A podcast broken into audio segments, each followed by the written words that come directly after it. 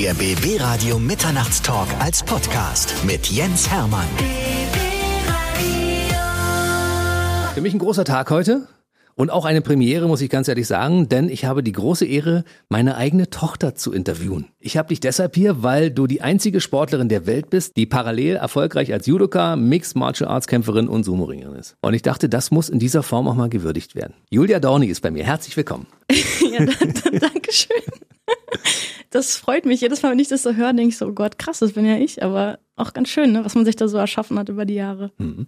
Wir nehmen das mal im Detail so ein bisschen auseinander. Deine Liebe zum Kampfsport, wo die herkommt, was du daraus gemacht hast, wie die verschiedenen Sportarten zustande kamen und deine Laufbahn, die du jetzt einschlägst, parallel, weil du machst ja parallel ganz viele Sachen. Ich gebe mal ein paar Stichworte zwischendurch, denn du bist ja noch Medienwissenschaftlerin, Journalistin und TV-Moderatorin und jetzt auch quasi deine Premiere im Radio. Sozusagen, ja, also kann man so sagen. Ich habe lange darüber nachgedacht, wie man das Ganze anfasst hier.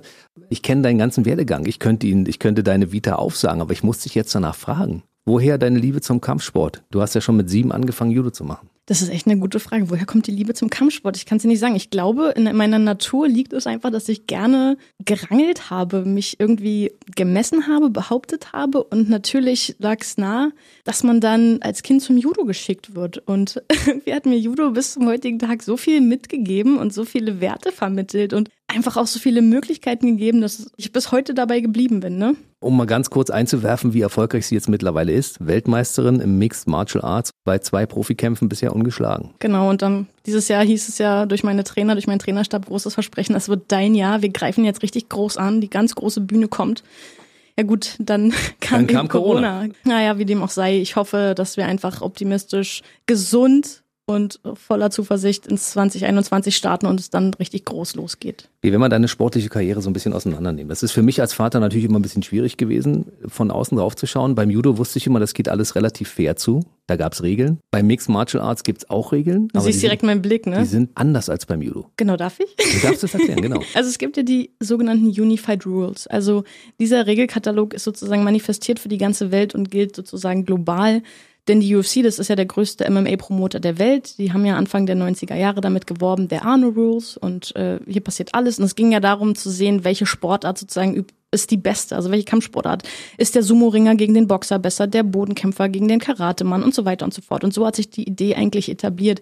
Man hat aber festgestellt, dass das ging da wirklich zum Teil so heiß her, die hatten noch nicht mal Zahnschutz dass man das nicht äh, bringen konnte. Das war wirklich gruselig. Und dann kam die Idee, Mensch, zum Schutze der Kämpfer und auch um es ein bisschen irgendwie schöner für die Zuschauer zu machen, führt man in diese Regeln ein. Man bleibt aber dabei, um zu gucken, welche Sportart sozusagen ist immer noch die ich mache jetzt mit Anführungszeichen, ne, beste mhm. oder stärkste. Und ein MMA-Kämpfer heutzutage, der muss so gut ausgebildet sein. Der muss den Stand können, der muss die Transition, Transition, also vom Boden zum Stand oder vom Stand zum Boden können. Der muss sich im Stand bewegen können, der muss boxen und kicken können, der muss gut defenden können. Also das ist so viel, so einfach auch so vielseitig, ne? Und es ist so, dass du natürlich die Wirbelsäule in keinstem Fall sozusagen attackieren darfst. Und die sogenannte T-Zone am Kopf, also sozusagen Schädeldecke und alles, was hinterm am Schädel ist, darf nicht getroffen werden. Die Wirbelsäule natürlich auch nicht und natürlich auch nicht in die Weichteile. Du darfst nicht in die Augen pieken und dementsprechend ist ja, finde ich, schon relativ viel eingeschränkt. Dann gibt's die sogenannte Drei-Punkt-Regel, die ist nämlich sehr entscheidend, wenn so ein Gegner die Hand unten hat und die Beine dann darfst du auch zwar rangehen und im Boden weiterarbeiten, aber du darfst zum Beispiel nicht mehr kicken. Also das ist ja die, diese typische Position sozusagen erst am Boden. Dafür gibt's aber Ground and Pound. Das bedeutet, wenn der Gegner unten ist, darf der oben Sitzende oder die oben Sitzende sozusagen noch schlagen, dieses Pounding. Wobei sich der natürlich unten befindliche auch noch verteidigen kann. Man spricht dann von einer intelligenten Verteidigung. Es gibt's ja, wenn viele aus dem BJJ, also dem Brazilian Jiu-Jitsu kommen oder aus dem Judo oder wo, woher auch immer, dann können die sich natürlich am Boden auch sehr gut verteidigen. Und viele Menschen tatsächlich, und ich gehöre dazu, können aus der Rückenlage sehr gut arbeiten. Das ändert sich natürlich, sobald Fäuste dabei sind da muss man sich halt irgendwie ein bisschen smarter noch verteidigen und so weiter. Aber das sind schnell mal die Unified Rules erklärt und ich glaube, wenn man das verstanden hat, dann erkennt man auch, dass es kein Sport ist ohne Regeln oder so. Das wollte ich damit doch nicht sagen. Es gibt weniger als beim Judo, aus meiner Sicht als Außenstehender. Weil die Sportart MMA, also Mixed Martial Arts, die Mischung aus den verschiedenen Sportarten, wirkt auf mich brutaler, als das beim Judo der Fall ist. Beim Judo wird natürlich öfter unterbrochen. Du hast ganz mhm. viel Mate und Hajime und wieder Start und dann hast du ja wirklich einmal nur die vier Minuten mittlerweile. Früher waren es immer fünf Minuten Kampfzeit, jetzt vier. Natürlich muss der Kampfrichter in beiden Fällen sehr, sehr gut geschult sein. Ne? Ob jetzt im Judo oder im MMA. Ohne den Kampfrichter funktioniert nichts. Und der ist ja auch immer noch zum Schutze der Kämpfer da, also sowohl im Judo als auch im MMA. Weil wenn der nicht schnell entscheidet oder sieht, was da gerade passiert, dann kann es halt in beiden Fällen ziemlich blöd ausgehen. Ich kann dir nur sagen, dass ich äh, jetzt bei deinen Profikämpfen deutlich mehr Angst habe als vorher, als ich dich auf der Judomatte gesehen habe. Also da war, wusste ich genau, Judo ist eine faire Sportart. Da kann nicht so viel passieren. Da hat man vielleicht mal eine kleine Quetschung, Prellung oder ähnliches. Aber man sieht nicht so aus wie ein Teller bunte Knete wie beim MMA. Das kann natürlich immer passieren. Ne? Ich meine, wenn du zwei ganz starke Kontrahenten gegeneinander ins Rennen schickst oder in den Ring schickst oder ins Oktagon schickst, so wie es ja eigentlich heißt, dann wirken da natürlich Kräfte. Das ist ja völlig klar. Und im Judo einfach, weil du, du fasst ja den Gi an. Das ist der, der Kampfanzug, muss man dazu sagen, für alle, die jetzt nicht kampfsportaffin genau. sind. Gi, ne? Kimono, genau. Ähm, das ist sozusagen die, die Währung. Genau, und im MMA hast du ja wirklich nur, ich sag mal, ein Rushgutten, also das enge T-Shirt und äh, eine kurze Hose, weil das ist auch wichtig in dem Sport, dass die Gelenke frei liegen, damit der Kampfrichter erkennen kann, ob eventuell ein Damage, ein Schaden vorliegt oder nicht. Das klingt immer so ein bisschen filetiert, aber mhm. Ist auch wichtig tatsächlich. Wir hatten ja im Karate zumindest einen Kampfanzug, einen Gi, der immer noch so, so ein bisschen Schutzfunktion hat, ne? Hat man zumindest das Gefühl. Also ich muss auch sagen, wenn ich meinen Gi trage und im Training bin und den Gürtel bin, ist es so, oh, ich fühle mich so zu Hause, ne? Mhm. Also deswegen kämpfe ich zum Beispiel im MMA auch nicht gern so mit einem Top oder mit einer ganz kurzen Hose. Ich habe immer irgendwie was Langes noch drüber, weil ich finde, also so ein bisschen zu Hause muss ich mich auch noch fühlen. Ich weiß, dass da auch immer viel Haut eine Rolle spielt und die Kämpfer schwitzen extrem und es ist extrem heiß, deswegen ziehen die natürlich auch wenig an. Klar, mhm. weil und außerdem wird es ja auch als Bonus kann es genutzt werden, wenn einer sehr stark schwitzt, man abrutscht und vermeintlich nicht so in eine, in eine Würge oder so rutscht. Siehst du, und da sind wir wieder beim Thema Kampfanzug. Also so ein Gi fühlt sich für mich zumindest ein bisschen an wie eine Rüstung. Also da fühlt man sich ein bisschen sicherer als bei euch beim MMA, wo man da mit, mit wenig Klamotten auf der Matte steht. Gibt's eigentlich berühmte Karatekämpfer, die im MMA erfolgreich waren? Karate natürlich gibt's auch. Kennst du zum Beispiel diesen ganz tollen, großartigen Kämpfer aus Kanada, den George St. Pierre? Nee der war ein ganz, ganz großer Karatemann. Und der ist jetzt ja auch in die Hall of Fame von der UFC positioniert worden. Und der ist, wie gesagt, auch aus dem Karate und ein großartiger Kämpfer. Also wirklich, das ist, den müsst, müsst ihr euch mal angucken. Also George St. Pierre, Wahnsinn. Hausaufgabe, wenn wir hier fertig sind mit dem Podcast, dann einfach da mal reinschauen. So, wir kommen zurück aufs Judo. Du hast angefangen damals, als du sieben warst. Ab 14 ging es los mit den großen deutschen Meisterschaften und dann war es auch gleich relativ erfolgreich. Dein erster Kampf in der ersten Judo-Bundesliga mit 17 und mit 18 schon erster da in Schwarzgurt. Das ist richtig. Fette Karriere, war fette Karriere, wenn man das so rückblickend betrachtet, ich, oder? Ich weiß gar nicht. Für mich war dann irgendwie wichtig, also als ich angefangen hatte mit dem Sport, das weißt du ja auch, ähm, war für mich immer wichtig, oh, ich möchte mal ein Schwarzgurt sein. Und dann war es irgendwann, oh, ich möchte in die Nationalmannschaft und oh, ich möchte zur Weltmeisterschaft. Und das war dann, das, so hat sich das immer irgendwie ergeben. Und dann war ich auf der Sportschule fürs große Ziel, habe ja dann auch einige Kämpfer für Deutschland gehabt in der Bundesliga und in der Nationalmannschaft. Und ähm, leider hatte ich, wie soll ich sagen, immer so ein bisschen Verletzungspech scheinbar. Für die wichtigen Kämpfe war ich dann immer verletzt und habe dann eine Quali gehabt und konnte nicht starten oder so. Und das war schon ziemlich traurig. Aber ähm, ich kämpfe ja heute noch erste Bundesliga. Ich habe mich bewusst im Jahr 2017 bei der deutschen Meisterschaft, da hatte ich einen Kampf um Bronze, wurde so ein bisschen, naja, abgetan, so nach dem Motto, ja, ist doch nicht so schlimm, weil ich wurde verschießt, ganz eindeutig. Ja, du machst doch jetzt MMA, ist doch nicht so schlimm. Doch, es war sehr schlimm, weil man hat ja irgendwie auch einen Namen und Prestige und Klar. ja, war halt ziemlich ärgerlich. Und dann habe ich gesagt, ich kämpfe nicht mehr Einzelturniere im Judo. Ich kämpfe Bundesliga, erste Bundesliga, dabei bleibe ich. Das werde ich so lange machen, wie ich es möglich machen kann. Und ansonsten ist der Fokus jetzt auf dem MMA. Man darf sich auch einfach nicht, weißt du, sonst guck mal, im Judo hast du so viele Wettkämpfe. Du hast ja eigentlich jedes Wochenende kannst du theoretisch irgendwo kämpfen gehen. Und es war einfach nicht mehr möglich, wenn du dich wirklich auf einen großen Kampf im MMA fokussieren musst. Bei mir war es ja damals auch so die Leidenschaft. Ich wollte unbedingt, als ich war ja früher Gewichtheber, damit ging es ja los und ich wollte unbedingt zu internationalen Turnieren. Das hat nicht funktioniert, weil ich irgendwann für den Sport zu groß geworden bin. Ja, 1,83 ist für einen Gewichtheber damals mit meinem Gewicht, was ich hatte, bis 82,5 Kilo Körpergewicht, war viel zu groß. Ja, ich hätte also deutlich schwerer werden müssen. Für mich war dann irgendwann Gewichtheben abgehakt, habe ich gesagt, ist erledigt. 2005 warst du für die Europameisterschaften qualifiziert, hast dich verletzt, konntest das nicht mehr machen. Du standst auch an so einer Schwelle, wo du sagst, du musst jetzt irgendeine Entscheidung für dich fällen. Und du wolltest aber unbedingt weitermachen. Richtig. Äh, against all odds, sage ich immer, weil so viele haben gesagt, Mann, jetzt hör doch mal auf damit und dein Körper und die Gesundheit. Und ich so, nee, ich kann jetzt nicht aufhören, ich ziehe das durch, ich werde Weltmeister, ich werde Europameister, ihr werdet sehen. Ich wollte es mir selber einfach beweisen und bin so lange dran geblieben, bis ich es irgendwie geschafft habe, genau. Mittlerweile, also die Bilanz deiner, deiner Kämpfe und deiner Titel lässt sich durchaus sehen in den verschiedenen Sportarten. Vize-Deutsche Meisterin im Judo, im Sumo warst du. Mehrfache Deutsche Meisterin.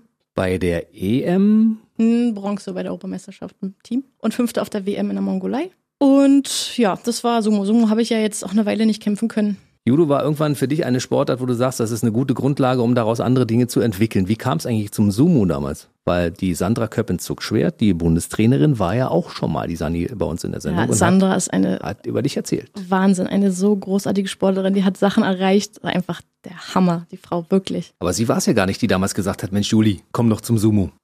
nee, tatsächlich war das Rainer Bunk, mein erster Judo-Trainer oder einer meiner ersten Judo-Trainer hat damals gesagt, äh, wir machen hier von unserem Verein, vom Kick, also Kampfsportschule im Klostergarten, die deutsche Meisterschaft. Wir sind der Ausrichter und Juli, ich habe dich angemeldet, du bist unsere kleine Geheimwaffe. Ich so, ja, Reini, äh, sehr schön gut, dann lass uns mal trainieren, weil lass uns mal darüber reden. Weil ich hatte auch Bock, weil ich dachte, Sumo kam natürlich ein super Stand, der, dieses Facing Off im Dohio, also dem, dem Ring, man ist sehr nah dem, dem Gegner gegenüber, also man muss es hinkriegen äh, mit dem Eye-Kontakt und so, sorry, mit dem Augenkontakt und diesem Spielchen, was man da auch so spielt. Und so hat sich das mit dem Sumo irgendwie ergeben. Ich fand es großartig. Und dann habe ich ja Deutsche Meisterschaft gekämpft, habe auch gleich gewonnen. Und dann hatte Sandra sich bei mir gemeldet wegen der EM und der WM, weil ich dann da kämpfen sollte. Genau. Und so hat sich das ergeben. Und dann war ich ja sogar 2017 bei den World Games, also den Olympischen Spielen der nicht olympischen Sportarten. Also total toll, was sich da so ergeben hat. Und äh, ja, da bin ich auch sehr glücklich drüber. Wenn man sich die Laufbahn mal so anschaut in Zahlen, 2016 hast du damit begonnen, also quasi als, als Quereinsteiger sozusagen. Mhm. Dann deutsche Meisterin, äh, Bronze, EM, dann der fünfte Platz bei der WM die mehrfachen deutschen Meistertitel ist schon fett, ne? Und dann die World Games Platz 5 und dann 2019 bei den US Open in Los Angeles Silber. Das macht einen natürlich als Vater auch stolz, wenn die Tochter solche Erfolge mit nach Hause bringt. Ja, ist schon, wenn man es liest, schon ganz schön, ne? also ich habe, äh, das war ganz ganz doof. Ich habe eigentlich auf den US Open in einer anderen Gewichtsklasse, ich kämpfe ja eigentlich bis 65, aber auf den US Open habe ich dann tatsächlich in einer anderen Klasse gekämpft, weil ich das nicht hingekriegt habe mit dem Weight Cut. Aber war auch in Ordnung dann und hatte halt eine ganz starke Ukrainerin. Ich wusste ganz genau, was kommt und ich konnte nichts dagegen tun. Sie hat mich einfach, also hing unten an meinem Bein und du weißt ja beim Sumo ist so, wenn ein Körperteil den Boden berührt, dann ist vorbei. Und ich habe mal ganz kurz so eine Millisekunde die runter und naja, dann war schon vorbei. Und dann habe ich ja noch die, dann habe ich ja noch Open gekämpft. Also Open bedeutet, alle, die an dem Tag da sind, dürfen halt in der Open Category starten, sofern sie wollen. Ne? Die ganz leichten nehmen sich oft raus, aber die starken, die auch eine Medaille geholt haben, kämpfen halt oft im Open mit. Und dann hast du ja, wie gesagt, alle Gewichtsklassen vorliegen. Und ich hatte dann um Bronze gekämpft tatsächlich gegen eine Amerikanerin, die mit einem Headbutt, was nicht erlaubt ist, äh, die Nase Kopfstoß. Ans, Kopfstoß genau äh, an zwei Stellen die Nase gebrochen hatte leider. Und das war natürlich, äh, kam mein, fanden meine Trainer nicht ganz so lustig, dass ich zum Sumo-Turnier fahre und mir die Nase breche, was nicht mal im MMA passiert. Hm. Und dann hatte ich ja eine Weile zu pausieren, weil die Nase musste mal verheilen. Und im Übrigen habe ich mir die durch Zufall, durch beim Kühlen mit zwei Dosen Coca-Cola Zero, habe ich mir die Nase selber wieder einge, ne? So. Siehste, selbst ist die Frau. Oh ja, das war so ein Schmerz, sage ich dir. Wenn man sowas als Vater hört, das reißt einem das Herz aus der Brust. Das ist wirklich schlimm, ja. Du hast ja dich für Sumo entschieden. Das ist ja eine hochanspruchsvolle Sportart. Vielleicht kannst du mal ganz kurz definieren für die alle, die denken, Sumo sind diese ganzen Fetten, die sich da über irgendeinen Ring rollen. Das ist ja ganz anders, als man denkt. Genau, also Sumo ist natürlich eine sehr traditionelle japanische Kampfsportart. Viele Athleten, Sportler, die aus dem Sambo, aus dem Judo, aus dem Ringen kommen, ähm, sind hier sehr, sag ich mal, prädestiniert dafür, weil sie einfach auch gut mit ihrem Körper arbeiten können. Natürlich gibt's auch die reinen Sumo-Ringer. Man muss fairerweise sagen, es gibt ja die Amateure und die Profis, wobei es keine Frauenprofis gibt. Da hatte Sandra, natürlich hat sie dir bestimmt auch erzählt, richtige Probleme. Das mhm. ist einfach nicht erlaubt. Das musst du dir mal vorstellen. Das ist so traditionell, dass sie sagen, nee, Frauen im Profibereich gibt's nicht. Ja, also das ist einfach das heutzutage. Das kann man eigentlich nicht glauben. Dementsprechend gibt's diesen starken Amateurbereich und ganz viele Leute aus der Ukraine und aus äh, Brasilien sind natürlich sehr erfolgreich. Die deutschen Sumo-Ringer sind tatsächlich auch hoch im Kurs. Also da hat Sandra natürlich auch einen guten Meilenstein gelegt. Also Deutschland ist auch hart gefeierte Nation, sagen wir mal so. Und es gibt, wie gesagt, Gewichtsklassen. Es gibt die ganz leichten bei den Frauen bis 65 Kilo, das war mal meine Klasse.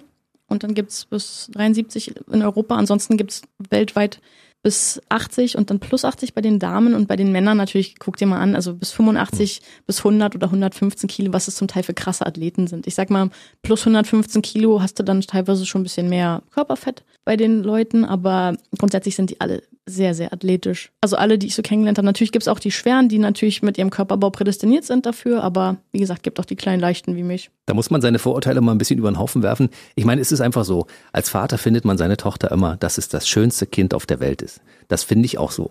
Mitte 1,70 groß, blond. 1,75 bitte. Ja, Mitte 1,70. Ach so, Mitte 1,70, okay. Habe ich direkt überhört. Ich kenne deine Abmaße, von klein bis groß. Es ist alles dabei. Aber es, meine Tochter ist wirklich eine sehr, sehr hübsche Frau. Ja, man fragt sich dann, geht das überhaupt mit Sumo zusammen? Das, Bei dem Vater, wie kann die denn so schön aussehen? Ah, nein, das, das war, war jetzt ein Schlag in. Nein, natürlich nicht. Ich meine, jeder, der Jens Hermann kennt, der weiß darum, um dieses charmante Grinsen, um diese schönen Mimikfalten um die Augen und dieses charmante Lächeln. So, zurück zum Thema. Also, du, du brauchst gar nicht rot werden jetzt. Werde ich rot? Ja, ein bisschen. Guck mal, meine Tochter führt mich vor im Interview. Es ist ein Radiointerview, das der Vorteil ist, dass wir tatsächlich nicht mitfilmen und das wirklich keiner sehen kann. Aber schön, dass du es mal erwähnt hast. Was gesagt werden darf, kann ruhig mal gesagt werden. Ne? Ja, siehst du? So, wir waren beim Sumo stehen geblieben. Also es ist nicht so, dass die ganzen dicken Menschen sich da durch den Ring prügeln, sondern es sind wirklich auch richtige Athletinnen und Athleten mit dabei. Du bist jetzt aber so oft im Sumo nicht mehr unterwegs. Ja, das, ich hatte die Diskrepanz mit meinen Trainern, die gesagt, Juli, du musst dich fokussieren. Es funktioniert nicht, wenn du da versuchst, auf allen Hochzeiten irgendwie zu tanzen. Du musst, wenn du MMA machst, das mit aller Konsequenz machen. Das ist wie beim ähm, Pokern, all in, weißt du? Du hast dann keine andere Chance. Und dann kam sowieso Corona. Ich hatte eigentlich vor, die deutsche Meisterschaft dieses Jahr zu kämpfen, aber das fand ja alles nicht statt. Und ich sag mal so, wenn sich die Chance wieder ergibt und es zeitlich wirklich reinpasst, habe ich total Lust, Sumo zu kämpfen, weil ich wie gesagt, macht mir viel Spaß. Aber wenn es sich jetzt nicht ergibt, dann werde ich es halt vielleicht später nochmal machen. Wir haben jetzt über Judo gesprochen, wir haben über Sumo gesprochen, aber ich glaube, wir sind vorhin davon abgekommen, als du erklären wolltest, warum du überhaupt zum MMA gekommen bist, wie es dazu kam. Es war die Zeit, es hieß ja, Frauen werden niemals, niemals in dem MMA, in der UFC kämpfen. Und dann gab es eine Sportlerin, nämlich Ronda Rousey. Und die war so geil und so überzeugend, dass der Chef von der UFC gesagt hat, Dana White, okay, es gibt die Frauenklasse. Das war aber auch die Zeit, als sich Judo im Zuge von Olympia sehr, sehr stark verändert hat. Also die haben wirklich die Regeln so massiv geändert. Also alles, was unterhalb des Gürtels des Obi berührt wurde, wurde mit einer Strafe geahndet. Vorher gab es ja diese schönen sogenannten Opfertechniken, ähm, so Temiwasa, wo man eben auch, wenn der eingedreht hat, der, der Gegner äh, ausheben konnte, also Teguruma, Kataguruma, Latzabtaucher, was auch immer. Das wurde ja alles rausgenommen. Man musste aus einer anderen Griffart dann fighten, beziehungsweise sein Technikprofil komplett umstellen. Und du weißt ja auf der Sportschule und so, wir haben ja da hart dran gearbeitet, dass man eben diese Techniken feilt, ja. Damit war man ja auch erfolgreich. Und dann auf einmal wird dir das irgendwie genommen und dann habe ich gesagt, ich muss diese Techniken weiterhin machen. Und dann ist eine Freundin von mir, die Dani Kortmann, 2014 Weltmeisterin geworden und hat gesagt, ey, komm doch mal mit zum Training. Und ich so, ja, äh, okay. Und dann bin ich zum Training und ich war so, so verliebt für mich, weil ja Judo Jahre nur der Mittelpunkt allen Geschehens. Also Judo, Judo, Judo. Und dann war ich so verliebt aber in den Sport, in diese Vielseitigkeit, was so möglich ist. Natürlich kannst du dir vorstellen, als Judoka, wenn man das erste Ding in die, ins Gesicht kriegt, hm. dass es nicht so schön ist. Oder so das Gefühl, oh Gott, ich soll jemand anderen hauen. Aber man adap oder man adaptiert damit, man gewöhnt sich daran und irgendwann gehört es halt einfach dazu. Spätestens, wenn du im Wettkampf das erste Ding auf die Nase kriegst, dann so, hm. oh, alles klar, die Gegnerin will es auch, dann will ich es jetzt wohl auch.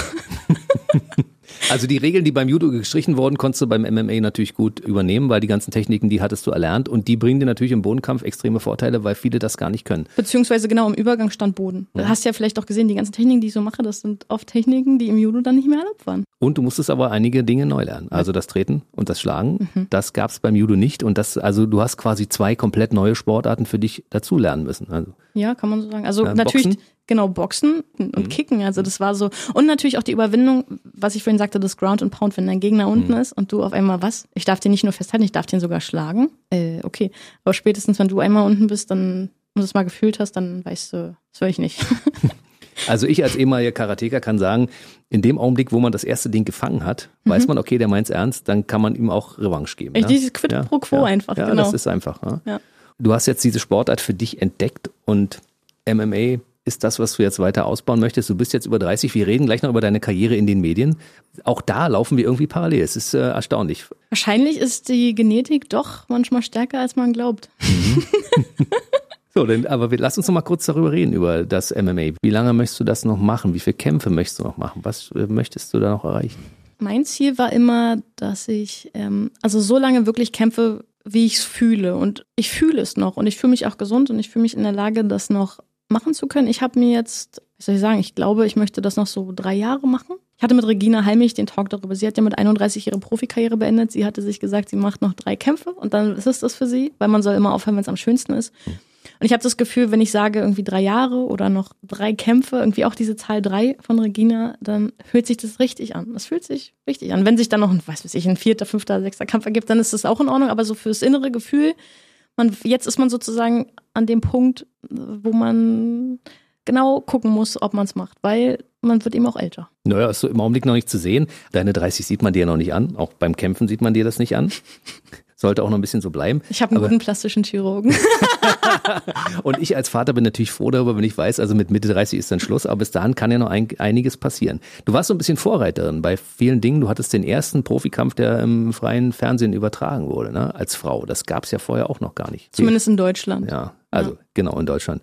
Also da kann noch einiges passieren. Bis jetzt Amateurkämpfe, 15 insgesamt, 10 Siege, 5 Niederlagen. Also es gab kein Unentschieden bei den Amateuren. Und bei den Profis zwei Siege von zwei Kämpfen. Das ist eine gute Bilanz. Wenn du also noch drei Kämpfe machst, dann haben wir irgendwann fünf Kämpfe, fünf Siege. Das, das kann man, das funktioniert, das, das war ganz schön. Das kann man durchaus durchgehen lassen. Im Augenblick durch Corona wart ihr ein bisschen eingeschränkt beim Training? Ja, also das war am Anfang, ich, ich war noch an dem Tag, als es hieß, das Gym schließt, war ich noch da, hatte ich noch Sparring gemacht mit der Boxweltmeisterin Ikram Kerwat. Ich war ja zu dem Zeitpunkt gerade in der Vorbereitung auf meinen Aprilkampf und ich konnte es gar nicht glauben. Ich so, nee, das doch jetzt ein Witz, oder? Das, das kann doch nicht sein. Also wir machen doch nicht zu. Das, nee, nee. ich war voll so, das, das geht nicht. Und dann war es doch zu und dann war ich tatsächlich seitdem nicht mehr da. Ich habe jetzt ganz viel Outdoor trainiert, ich habe ähm, mit mir selber trainiert, ich habe mich gedehnt, ich habe lange Läufe gemacht, alles, wofür man sonst nicht so die Zeit hat. Ich habe Schattenboxen gemacht, ich habe einfach anders spezifisch gearbeitet, auf eine andere Art und Weise. Und ich glaube, dass es dem Körper natürlich mal ganz gut tat. Ich meine, wann nimmt man sich sonst mal, weiß ich nicht, zehn Wochen Zeit, mal was anderes zu machen, bewusst, ja? Mhm.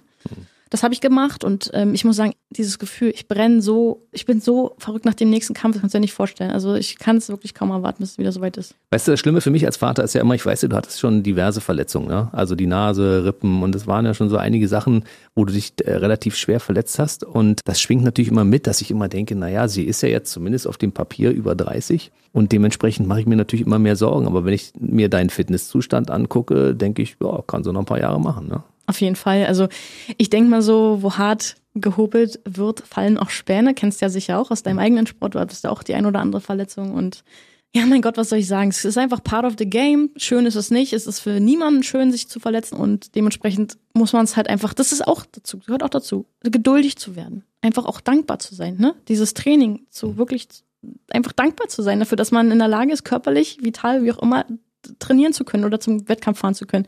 Ich erinnere mich an so viele Kämpfe, wo ich dachte, das ist jetzt meine Chance, wenn ich da nicht kämpfe, dann passiert nichts mehr, ja. Mhm. Wo man aus heutiger Sicht sagt, nee, also ey, lieber mal eine Pause mehr, lieber den Kampf nicht kämpfen, aber dann mit voller Energie wieder in den nächsten. Und das wollte man damals, weiß ja selber, nicht wahrhaben. Nein, dieser Kampf ist so lebensentscheidend. Und dann sagst du, nee, nee, äh, da gibt's auch noch andere Kämpfe, warte mal ab, ne? Also der Fokus bleibt nach wie vor beim MMA. Also Judo oder Sumo wird es erstmal nicht mehr geben.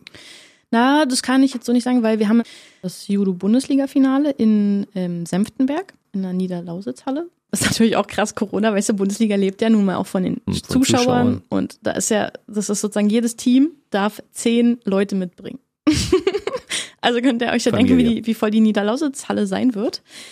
Nichtsdestotrotz, wir werden, das wird auch ganz anders sein als sonst unser Finale sein. Wir werden da auch so viel kämpfen. Es wird so geil werden. Und ähm, wie gesagt, MMA ist eigentlich geplant für November. You never know until you know, sage ich mal so. Hm. Ich also ich bin jetzt weiterhin natürlich in der Vorbereitung, ich trainiere dafür und ähm, was soll ich sagen?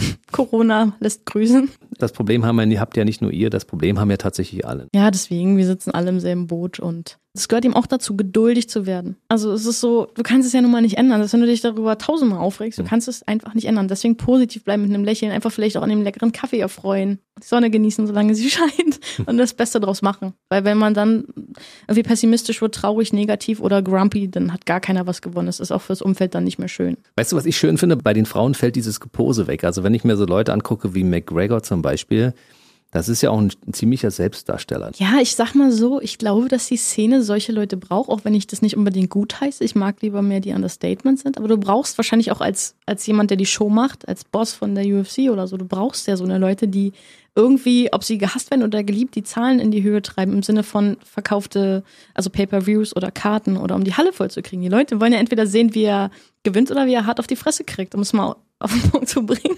Hm. Und ja, ich mag es auch nicht. Ich mag Leute so wie GSP, also George St. Pierre oder äh, Rose Namajunas oder die so ruhig sind, die einfach wissen, wir machen Kampfsport, wir haben es ganz schön krass drauf und das, die müssen auch nicht so Show show-off-mäßig am Start sein, sondern die machen es halt einfach. Die gehen rein und vernichten den Gegner, ohne dass sie vorher was gesagt haben. Weißt du, das mag ich. Das finde ich geil. Da muss ich immer drüber lachen. Auch ich bin ein Fan davon. Aber wie du schon sagst, die, der Kampfsport braucht Leute, die polarisieren, wo Leute sich drüber aufregen. Und äh, die Leute, die ihn fair kämpfen sehen wollen, gucken das und genau die, die ihn hassen und sagen, der wird wieder unfair kämpfen oder sich wieder selbst darstellen, die gucken aber trotzdem, um zu sehen, ob das tatsächlich auch passiert. So, Kampfsport, machen wir einen Haken ran. Wir reden mal über deine journalistische Tätigkeit, weil du bist ja Medienwissenschaftlerin, Journalistin und auch Reporterin, Moderatorin, machst verschiedene Formate. Auch das ist ja mittlerweile schon eine ganz beachtliche Laufbahn, meine liebe Tochter, muss ich ja mal sagen. Guck mal, das ist auch so eine Sache, die war mir immer wichtig. Mir war wichtig, dass ich neben dem Sport was habe, was irgendwie dem ähnlich ist, dieser, dieser Leidenschaft, aber doch ein bisschen anders, weil man muss ja auch mal smart denken, wenn man sich verletzt oder so. Also, liebe Leute, die das gerade hören, denkt dran, auch irgendwie ein bisschen multi unterwegs zu sein. Ne? Nicht immer so eindimensional, nicht im Mono-Bereich, sondern macht noch andere Sachen. Und deswegen war mir wichtig, dass ich zum Sport eben mein Studium mache. Und die Journalistik war irgendwie schon immer meins, wenn ich mich an kleine, an mich als Kind zurückerinnere. Ich stand immer irgendwie da mit einem weiß was ich, mit so einer Fernbedienung, die ich als Mikrofon benutzt habe, vor einer Kamera und habe verschiedenste Sachen in die Kamera erzählt. Ich fand das schon immer total toll. Und habe ja auch irgendwie darstellendes Spiel gemacht in der Schule und war ja auch im Chor und oh mein Gott. Und so eine Sachen. Und ich glaube, das lag schon nah. Ich konnte gut mit Sprache umgehen und dann habe ich einfach ja das Studium gemacht. Und jetzt bin ich an einem Punkt, wo ich sage, es ist so Hammer, dass sich der Kreis schließt. Ich habe ich hab Kampfsport kommentieren können, ich habe für Run Fighting, also für ähm, ProSieben sozusagen, ähm, auch moderiert. Ich mache jetzt auch noch meine andere Leidenschaft. Ich moderiere jetzt zum Beispiel Auto, Motorräder, Rennen, Motorradrennen. Also das ist einfach cool, was jetzt gerade alles so passiert, ja. Bei der Deutschen Welle gibt es ein paar Formate, wo sie regelmäßig unterwegs ist und Autos testet. Ich finde das ja ganz toll. Also ich äh, begrüße das auch sehr. Zwischendurch gab es mal so einen kleinen Abstecher in Richtung Afrika-Wissenschaften. Da habe ich gedacht, na, jetzt hat sie sich ein bisschen verirrt, meine Pippi, aber sie kam wieder zurück auf den rechten Weg. Es war so, ich hatte wirklich die Idee, da, da war ich ja noch sehr jung natürlich. Ich möchte Afrika-Korrespondentin werden. Und ich hatte ja schon das journalistische Werkzeug sozusagen mir beigebracht oder wurde mir beigebracht. Und dann habe ich gedacht, so mit der Spezifikation auf Afrika und African Studies, das wäre natürlich cool. Dann aber festgestellt, nee, ich lasse mir das anrechnen als fachübergreifende Kompetenz und gehe zurück zu meiner Medienwissenschaft. Genau. Im Normalfall kommen ja starke Frauen mit einem großen Intellekt auch gut an, aber einige haben auch Angst davor. Welche Erfahrung hast du denn gemacht? wenn einige Leute sagen, die Blonde da hinten, die Kampfsportlerin, die hat auch einen Masterabschluss in Journalistik. Also dann ist immer, also immer, was ich so mitgekriegt habe, oft Schweigen, so echt so, echt? boah, krass. Ja, krass. Oder boah, Respekt. Hätten wir gar nicht gedacht. Das war auch die Prämisse. Nachdem ich meinen Master 2017 gemacht habe, war entweder ich entscheide mich fürs Profibusiness oder ich mache meine Promotion. Und ich habe mich mal wieder fürs Kämpfen entschieden. Und weil ich dachte, ja, ich, das Alter habe ich jetzt. Jetzt bin ich am Zenit meiner Leistung wenn ich jetzt, also promovieren kann ich ja vielleicht später noch. Klar. Und das war so die Geschichte. Deswegen habe ich jetzt quasi nur einen Master. Nur, ja? da sag mal doch schnell die Note hinterher. Mit sehr gut bestanden. Aber ich habe auch, ich habe ja auch ein Thema geschrieben, was mir wirklich am Herzen lag, wo man vermeintlich denkt, ja, kann die Autorin dieses, dieser Masterthesis die Objektivität wahren, aber es ist mir gelungen, denn ich habe über Medienframing von MMA, insbesondere der UFC, von 2009 bis 2016 geschrieben und habe wiederum diese Ergebnisse, die ich da ausgewertet habe, ich habe ja einen Datensatz von so viel, also Taz und Welt gegenübergestellt. Oh mein Gott, das war so eine Arbeit. Ich habe ein Jahr an dieser Arbeit geschrieben und habe es dann, wie gesagt, adaptiert auf Bewegtbild. Also wie wurden Beiträge über MMA oder UFC 2009, also am Anfang des Untersuchungszeitraums bis zum Ende, also 2016, dargestellt. Und es hat sich so verändert. Und es ist ja oft dieser Zeitraum in sieben Jahren passiert viel, auch in der Wahrnehmung. Und jetzt siehst du ja, wo wir sind. Also es war irgendwann mal Zeit, dass der Vater auch die Tochter mal einlädt, ne? Da kann man sich auch fragen, ist jetzt die Objektivität gewahrt? Wobei in einem Podcast natürlich, da darf man ja auch mal ein bisschen persönlich reden und äh, unbedingt. Unbedingt. Und ich freue mich darüber. Mir, mir war das wichtig. Vielleicht nochmal ganz kurzer Hinweis auf deinen Podcast, den man ja parallel zu diesem Podcast hören kann. Women Hit Harder. The Female Power Podcast. Die Idee oder die Vision hatte ich ja schon letztes Jahr und äh, Anfang des Jahres bin ich dann damit sozusagen final gestartet und ich hatte schon so tolle Leute bei mir und bin auch wirklich froh darum, dass es so gut funktioniert, weil ich habe ja sozusagen gar kein Budget für, für Werbung. Ja, das machen über die Leute, die zu mir kommen, die finden die Idee so toll und transportieren es und helfen mir dabei sozusagen, das auch größer zu machen. Und jede einzelne Geschichte von jedem einzelnen Gast, der da war, ist einfach irgendwie auch so besonders und soll ja auch inspirieren und deswegen freue ich mich einfach darüber sehr. Cool. Er ist eben auch nicht nur auf Audiobasis, sondern auch auf Videobasis Mhm. und ich finde es auch ganz schön, weil du weißt ja selber, das Hörverhalten von vielen, wenn sie im Auto sind, hören sie es lieber, aber wenn sie mal die Zeit haben, schauen sie sich das auch ganz gern an. Wie sind sozusagen die Emotionen, die Mimik eines, eines Menschen, ne, wenn er gewisse Sachen sagt und da kann man ja auch viel von ableiten und deswegen finde ich es auch so schön, dass Women Hit Harder eben beides kann. Ja, den könnt ihr auf YouTube euch ähm, anschauen, aber ihr könnt ihn natürlich auch auf allen gängigen ähm, Host-Plattformen wie Spotify, Apple Podcasts und so weiter gucken oder hören. Vielleicht gibt's ja auch hier noch eine Verlinkung, ich weiß ja nicht. Natürlich, hier wird alles verlinkt und da gibt's da weiterführende Links unter diesem Podcast natürlich mit allem, was wichtig ist. Was ich noch wissen will am Ende, du bist seit April diesen Jahres in der Athletics-Kommission der IMAF. Äh, Vielleicht kannst du das mal ganz kurz nochmal erläutern, was das bedeutet. Also die IMAF ist ja die International Mixed Martial Arts Federation, also der Weltverband des Amateur-MMA. In diesem Verband bin ich ja auch Europa- und Weltmeister geworden und so weiter. Und die haben mich in diese Athletes Commission gewählt, denn wir setzen uns dort ein für die Sportler, für die Rechte und Bedürfnisse der Sportler. Was brauchen die? Haben auch so Fragen beantwortet, was ich wirklich hochinteressant finde. Und ich glaube, wir sind immer noch nicht auf einem Konsens mit dem, mit den Präsidenten da oben. Was ist eigentlich mit den Gender-Leuten? Gibt es für die eine eigene Klasse? Oder kämpfen die bei den Frauen bzw. Männern mit? Es gab ja auch den Fall vor einigen Jahren, da ist eine MMA-Kämpferin, die eigentlich ein Mann war, also sozusagen diesen genetischen Datensatz ja in sich trägt, hat zwei Frauen, also zwei ihrer Gegnerinnen den Schädel gebrochen. Da wirken natürlich andere Kräfte. Hm. Und da ist die Frage an der IMAF, genau, diese Gender-Leute, machen wir für die eigene Klassen oder kämpfen die bei uns mit? Und das kannst du dir vorstellen, was das für, für Kreise zieht. Hm. Ja, wirklich große Fragen. Hat man ja nicht einfach eine Antwort drauf. Man möchte ja auch niemanden vorverurteilen oder diskriminieren oder wie auch immer, wenn sich jemand nicht im richtigen Körper fühlt. Aber da muss es wahrscheinlich einfach eine andere Klasse geben. Genau. Und dafür setzt ihr euch in dieser Kommission ein Genau, und, und dafür findet Lösungen. Genau. Oder versuchen zumindest Lösungen zu finden. Dieses Jahr war natürlich auch ein bisschen mehr Zeit dafür, weil, wie gesagt, in der IMAF haben ja dieses Jahr auch keine Kämpfe stattgefunden. Weil, ging ja nicht. Weil ich meine, wenn die ganze Welt zum, zur Weltmeisterschaft oder, oder Europa zur Europameisterschaft fährt oder zu den Open, wie willst du das machen? Das geht ja nicht in Zeiten von Corona. Dann sage ich nur als äh, Vater, ich bin sehr stolz, dass du das machst, auf alles, was du bisher erreicht hast. Und ich sage als Zuhörer dieses Podcasts, ich habe auch Dinge erfahren, die ich zwar wusste, aber die jetzt wieder in, direkt in meinem Fokus sind, wo ich sage, meine Güte, meine Tochter ist doch sehr erfolgreich. Mein lieber Scholli. So, dann sag mal ganz kurz nochmal deine sozialen Kanäle, wo man dich finden kann, wenn man dich im Internet sucht. Julia Dorni. Dorni mit Y bitte. Und ansonsten auch auf Instagram einfach Julia Dorni. Auf YouTube Julia Dorni und überall Julia Dorni. Die Webseite kommt dann demnächst auch. Und ja, ich freue mich, wenn ihr euch mal durchklickt. Dann lass mich mal noch einen Nachsatz anfügen. Es gibt demnächst auch eine Modekollektion. Ja, statt tatsächlich, also den Katalog gibt es ja schon, aber die, der kommt natürlich dann auf die Webseite und dann gibt es sozusagen den Julia Dorni Performance Merge, also Team Dorni.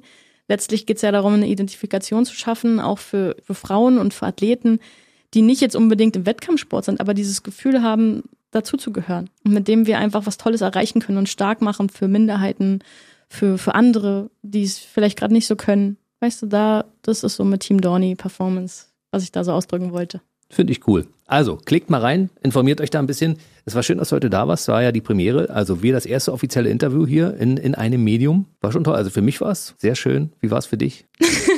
Ja, ich, ich bin, also wir sind sehr gut. Ich finde, wir sind sehr professionell. Fand ich cool. Hat mir Spaß gemacht. Man würde auf Anhieb nicht denken, dass wir Vater und Tochter sind. Sind wir aber. Aber wenn wir unsere, wenn, wenn es dann die Bilder gibt, dann sieht man es. Dann. okay, viel Erfolg. Für euch auch und bleibt alle gesund und positiv. Cheers. Der BB Radio Mitternachtstalk. Jede Nacht ab 0 Uhr. Und der neueste Podcast jeden Mittwoch.